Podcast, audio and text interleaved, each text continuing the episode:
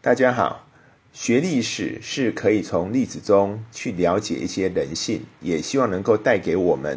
对于看事情的角度，以及对于我们自己的人生能够有一些启发。今天跟各位介绍一下万历皇帝，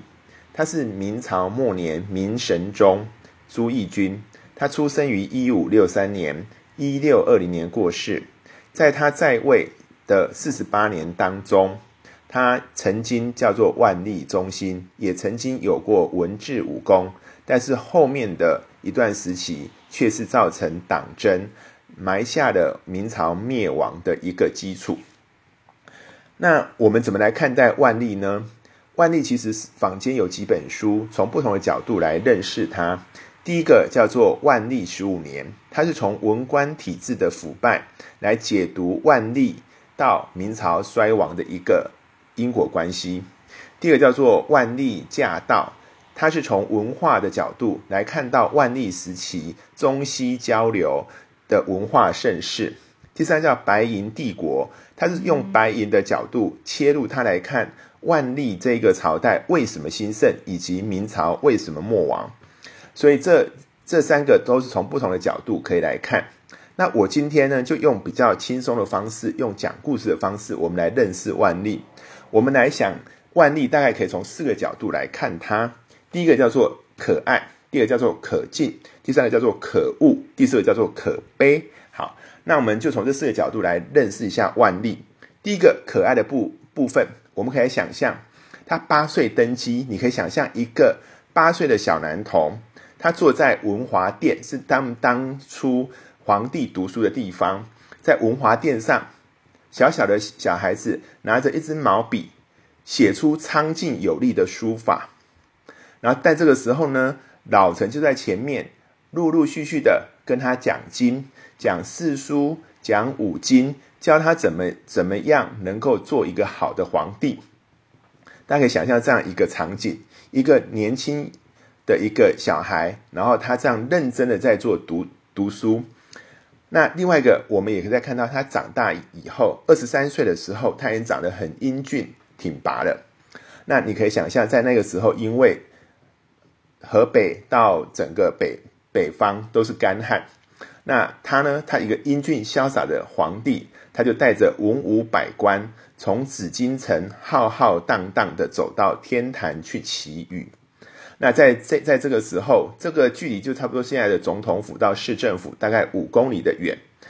这个整个典礼，他这样浩浩荡荡的带着大家慢慢的走到了天坛，到了天坛敬酒、敬敬食物，那又献上了很多的一个贡品。经过了一个典礼琢磨，他已经非常的疲累的时候，大家说：“皇帝，你可以上车了。”但是他说：“不要，我要。”诚心的陪着大家一起再走回皇宫，所以他又走了五公里，然后在这个过程之中，万民拥戴。真的过了不久，就下起了大雨，解除解除了他们的一个旱象。那大家可以想象，从他小的时候开始这么认真，到他这个时候能够这样的感动天，是不是真的是让他觉得他应该是个好皇帝？所以这是他可爱的一个地方。第二个，我们来看他可敬的地方，在他八岁到他二十岁左右这段期间，是由张居正来主政。那张居正在位的时候，大家都听过张居正的变法，变法非常的成功。他有一个叫考成法，就是考核官员，所以让官员的整个生产力提升。第二个，张居正他也做了一个叫一条鞭法，一条鞭法是让他们的税赋制度能够明显的改善。而且在这一这个一条鞭法，把一些闲置的农田跟一些闲置的人力都做了一一次完整的盘点，所以从张居正整个变法之后，明朝的国库就大增，进而让明让明朝奠定了未来四五十年他们可以东征北发所需要的一些金金钱跟一些人力。好，所以张居正在位的这这个十几年叫做万历中兴。真的让万历的整个呃，包含他们的朝代，包含他们的整个国库，各个方面都非常的一个兴盛。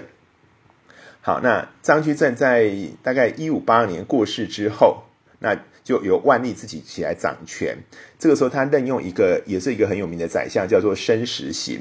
那这一个申时行，其实他是一个很好的宰相，所以在他这段期间，呃，万历有曾经打赢了三场战争，一个在东北，东北的部分，他是打到朝打到朝鲜，因为日本进犯朝鲜。所以他帮忙朝鲜把日本人赶回日本，而且丰臣秀吉也在战役中，呃，他就生病死亡。所以他让日本从此一直敬敬佩这个明朝，也让朝鲜非常的敬佩明朝。这是东北的部分，西北的部分是他在宁诶宁夏打败了呃蒙古人，所以从此蒙古人就没有再来进犯边疆。这是在西北的部分。西南边的部分，他是打到了贵州跟四川。他在打到打到这个过程之中，平定了西南部，也奠定了他跟西藏的基础。从就从此，整个明朝的版图就可以比较确立。在东南边，他也打倭寇，打到了台湾，所以也在他的任内跟台湾建立了一个关系。台湾的文字历史也从他这一个时，从他这个时期才开始有文字的一个记录。所以我们可以说，万历其实是一个蛮可敬的一个皇帝。好，这是可爱跟可敬。那接下来他就非常可恶了。为什么他会可恶呢？因为他为了要扶持他的第二个儿子当太子，因为他讨厌第一个儿子。那这个又是个小故事，因为他跟皇后没有生孩子，但是他是有一天刚好就在。要上朝的路的路上，看到一个一个宫女，这个他并不他不认识的一个宫女，他就跟他有了一点关系。后来这个宫女就生下了一个小孩，所以这个小孩在他的心目中里面，他不会觉得这个是一个他喜欢的小孩，但是因为这个小孩就是长子，那后来他疼爱一个叫做正妃，他就跟正妃也生了一个小孩，就是第二个小孩。那这个时候其实他很想福利的是第二个小孩。但是在在这个明朝的文官这些呃本持仁义道德、长幼有序的这一些文官，他们就开始在争辩了。因为这两个都不是皇后生的小孩，所以到底谁可以当做太子？大家就吵来吵去，吵来吵去。那他就很想要立第二个，因为他觉得那个才是他真的喜欢的辉子，跟生下来的小孩应该会比较聪明，所以他一直喜欢第二个。那这样吵来吵去，吵来吵去。吵到他后来厌烦了，他就说：“我们不要再吵了，等到我等到他们长到二十岁再说吧。”所以将近就有十几年，大家整个官员大家就在吵来吵去，吵来吵去。但吵到后来，他的他们这个官员最后啊决定，还是说皇帝你就一定要立立长，不然我们就很多官员都要自杀。他到最后迫于整个文官的体制，他只能选择。那个他不喜欢的小孩当做太子，那也从此之后他就不再上朝了。那不再不再上朝，他就有将近二三十年，他没有他没有上朝，所以让整个朝政开始败败诶败坏。那这这个时候怎么样进行那个呃一些一些政令的一些进行呢？他是透过宦官传话，以及透过这个奏折的一个传话。那这整个过程其实都不是很合理跟健康的。那第二个，他因为这种传话，他就会出现一个问题，就叫就是写条子，因为他就会他在正式没批准，他就会写个条子去问问东问问西，这个过过程中很多条子里的内容是他的本意，就害死了那一些好的宰相，像申时行就是因为有一个条子，呃，因为申因为申时行他希望能够做一些比较正面的事，但这个正面事可能跟其他的官员有一些不同的想法。这个条子被其他官员抓到以后，他们就就把把这个申时行给拉了下台，所以这有点类似现在的叫做网络霸凌哈，因为不你你在写条子不小心就被看到了。第诶第三个是他就是冷血的对待一些功臣，包含像对待申时行、对待那个张居正，因为很多的这些文人就是会吵来吵去，会对立，然后会有一些党争，在这个过程之中，他难免会有一些小小的。决策他没有讲的很很讲的很清楚，那在这个过程之中，就会造成宦官或者是文官就开始揣摩上意，然后就会做出一些不太对的一些建议。那在这个过程之中，他又比较懦弱，不想去去去争辩，所以在这个过程中就会造造成很多的功臣，包含像大家可以知道，像什么戚继光啊、海瑞啊，或者是呃张居正等等，都因为这些文人之间的对立跟党争，而造成一些功臣他们都受到了很大的一个伤害。好，所以这是他可恶的地方，那这也是造成他们整个明朝后来衰败的一个原因。好，第四个叫做可悲。哈，我想我们也可以想，可以想想看，一个皇帝他是不是就真的真的那么样的伟大？哈，那我们可以想到他有几个可悲的地方。第一个，他想偷吃都还会被抓到，虽然他有皇皇后，又有喜欢的正妃，又有一些随时都可以。陪伴的一些宫女，但是他就是不喜不会，他就想要尝新鲜，所以他就曾经跟着宦官跑到宫外去妓院嫖妓，但是这个过程中被抓到了。那个那个时候张诶张居正还叫他写了一个叫做罪己诏，他要念给所有的这个这个这个臣子说啊，我皇帝真的是不应该，希望大家就引以为戒，不要到外面去拈花惹草，所以。作为一个皇一个皇帝，也是有他想做却不能做的一个地方。第二个就是他想立自己喜欢的次子，想立自己的正妃，他都没都没办法。好，所以他也在他的遗遗书写说，他希望他死后，他的正妃可以在他旁边。但是大家可以知道，定陵被挖出来之后，他左边躺的是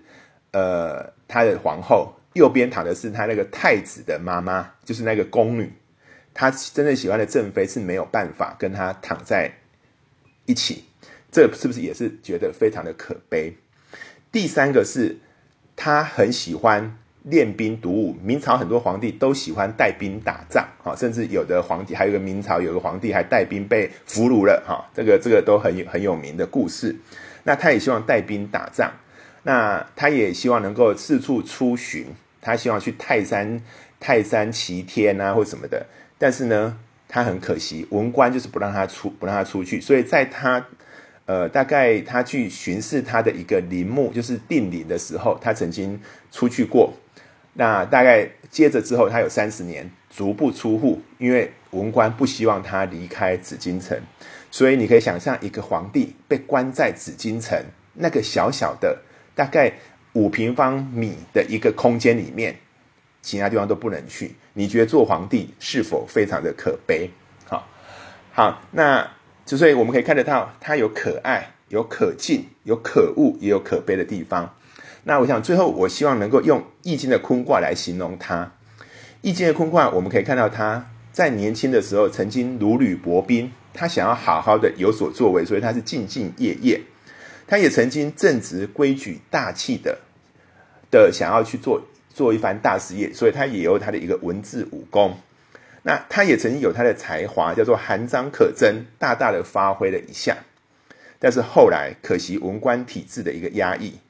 让他很多作为、很多想法都不能实现。那他也幸好有一些良将贤才可以帮助他，但是很可惜。宦官、文官之间党派的斗争，让很多好的人都不都不幸被拉扯下来，而到最后，整个明朝也在他的的这个任内埋下了灭亡的伏笔。好，这是我对万历的一个简单介绍，希望他的整个故事可以给大家一些启发。谢谢。